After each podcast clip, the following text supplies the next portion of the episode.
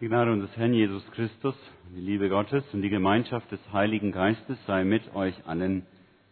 Amen. Wird noch einmal aus dem Heiligen Evangelium für diesen heutigen Tag nochmal einzelne Verse aus dem Johannesevangelium im zweiten Kapitel.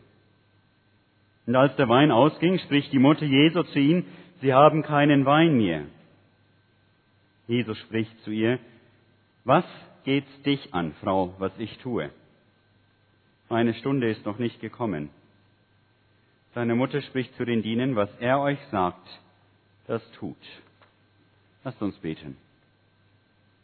Ewiger Vater, wir danken dir für dein Wort, segne Reden und Hören. Darum bitten wir dich durch Jesus Christus, unseren Herrn. Amen.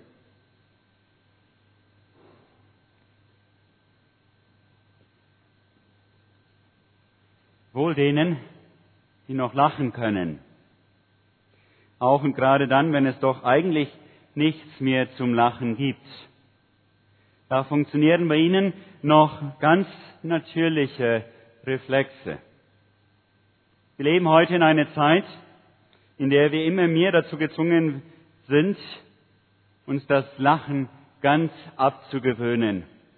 Lachen ist in diesen Zeiten gefährlich.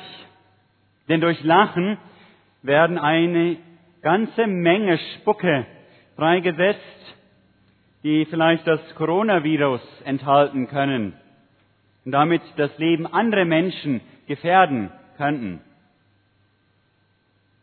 Vielleicht werden demnächst in der Gazette auch noch Anweisungen dem Corona-gerechten Lachen herausgegeben. Die Lage ist in der Tat ernst. Nach Lachen ist uns in diesen Tagen überhaupt nicht zumute. Auch nicht in der Kirche. Gottesdienste in Person dürfen nicht stattfinden. Was gibt es da noch zu lachen? Und wenn ich höre, dass mehrere meiner Bekannten, vielleicht gar Familienangehörige schwer an Covid-19 erkrankt sind, wie soll ich da noch lachen? Wie soll ich noch lachen, wenn ich überhaupt keine Erfahrungen mehr machen kann, die mich irgendwie fröhlich und glücklich stimmen? Ja, noch nicht einmal eine Umarmung. Ja, wir waren doch Menschen gewesen, die immer positiv nach vorne geguckt haben, die darauf gehofft hatten, dass alles im Leben immer gut werden wird. Aber jetzt Jetzt scheint uns noch der letzte Grund zum Lachen genommen zu sein. Drückt uns die Lage, in der wir uns befinden, so sehr zu Boden, dass sich bei uns noch nicht einmal ein spontanes, fröhliches Lachen einstellen will. Nun hören wir in dem Gotteswort für heute Morgen diese schöne Geschichte von der Hochzeit zu Kana, wie Jesus, ja der Sohn Gottes, so lange auf einer Hochzeitsparty durchfeiert, bis den Gastgebern schließlich der Wein ausgeht. Ja, damit nicht genug. Der Evangelist Johannes berichtet uns davon, wie Jesus seine göttliche Macht und Herrlichkeit bei seinem ersten Wunder, das von ihm berichtet wird, ausgerechnet dafür einsetzt, eine fröhlich trinkende Hochzeitsgesellschaft mit einigen hundert Litern Wein, ja bestem Wein, zu beschaffen. Undenkbar. Da findet in einem Dorf, einige Kilometer von Nazareth entfernt, eine Hochzeit statt. Und Hochzeiten müssen gründlich gefeiert werden. Die Ehe ist solch ein wunderbares Geschenk von Gott, dass es eine größere Feier aus diesem Grund mehr als angemessen ist. Das findet jedenfalls Jesus selber auch und kommt zur Hochzeit. Und zu einer fröhlichen Feier gehörte damals natürlich auch genügend Wein. Er wurde bei dieser Hochzeit zu Kana in, von den Gästen auch, wie wir in dem Gotteswort für heute Morgen erfahren, nicht gemieden. Im Gegenteil, man trank so kräftig, dass die Planungen des Gastgebers des Bräutigams sich ganz und gar als unzureichend herausstellten. Eine Hochzeit ohne Wein, das wäre so ähnlich wie heutzutage eine Hochzeit ohne Gäste. Wenn der sich nicht schnell beheben lässt, ist die Party bald zu Ende. Noch haben es die meisten Gäste vielleicht gar nicht gemerkt, dass da ein zu kurz droht, aber Maria, die Mutter des Herrn, hat es bereits mitbekommen. Und sie kennt auch schon die Auflösung. Sie hat ja ihren Sohn mit und der kann ja ganz allein das Problem auflösen. Sie haben keinen Wein mehr, sagt sie nur zu ihm. Scheinbar nur eine Beobachtung, aber eigentlich doch eine ziemlich direkte Aufforderung. So versteht es Jesus auch selber. Und gibt ihr eine ziemlich unfreundliche Antwort. Was geht's dich an, Frau, was ich tue? Jesus ist kein Winding Machine, der dazu da ist, unsere Wünsche umzusetzen, selbst wenn dieser Wunsch von der eigenen Mutter kommt. Wunderbar ist aber, wie Maria darauf reagiert. Sie ist nicht beleidigt, sondern sie wendet sich stattdessen an die Diener, sagt ihnen einen Satz, der ihr tiefes Vertrauen in ihrem Sohn zum Ausdruck bringt. Einen einzigen Satz. Was er euch sagt, das tut. Und Jesus sagt den Dienern tatsächlich, etwas geht tatsächlich auf die Not ein, auf die Maria zuvor hingewiesen hatte.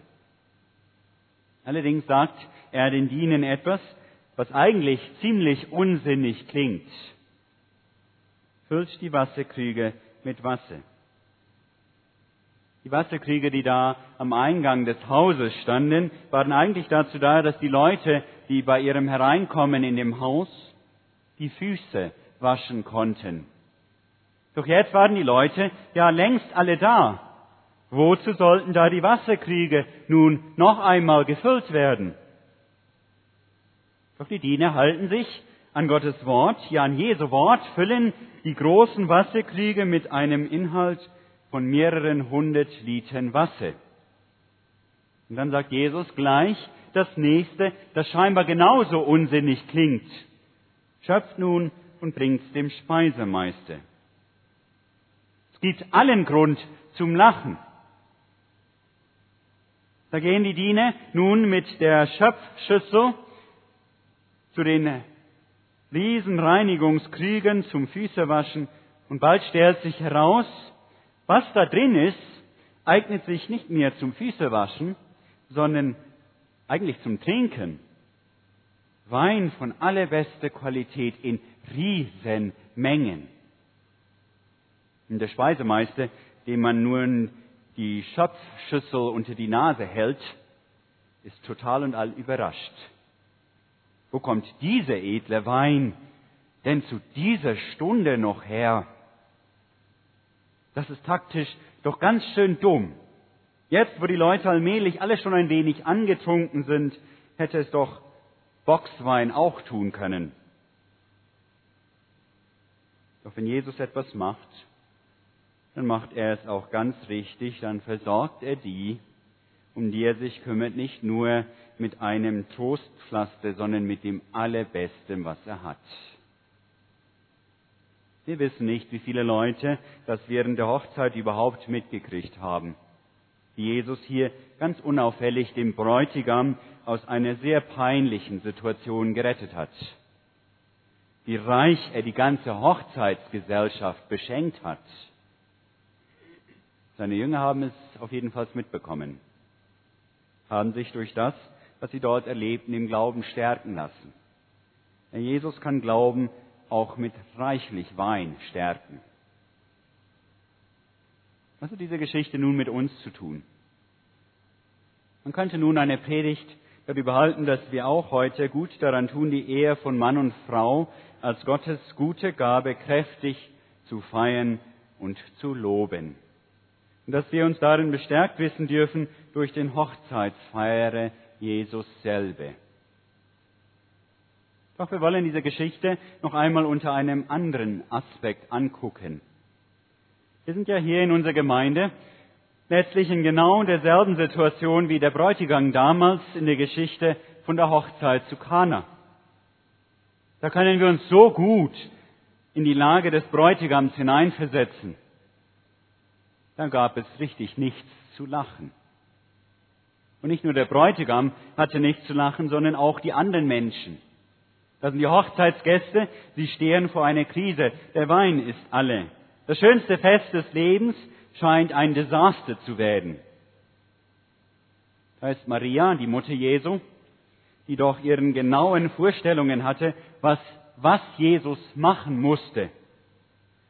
Und nun wird sie von Jesus ziemlich scharf zurückgewiesen. Das sind die Diener, denen Jesus etwas ganz Verrücktes zumutet. Sie sollen Wasser zum Speisemeister bringen. Was sie wohl gedacht haben, der soll Wasser schmecken? Und da ist Jesus selbst, der auch bei dieser Hochzeitsfeier seine Stunde, die Stunde seiner Kreuzigung nicht vergisst. Das Leben besteht nicht nur aus einer langen Party. Eine Party, die nie wieder aufhören wird. Das erleben wir doch gerade selber in unserem Leben. Da haben wir uns endlich wieder gefreut, miteinander Gottesdienste feiern zu können. Und nun wurde uns das wieder verboten. Da planen wir unser Leben und dann läuft es mit einmal ganz schön anders, als wir uns dies vorstellten. Das erleben wir doch auch in unserem Leben, dass wir Jesus um etwas bitten, was wir für richtig und gut halten.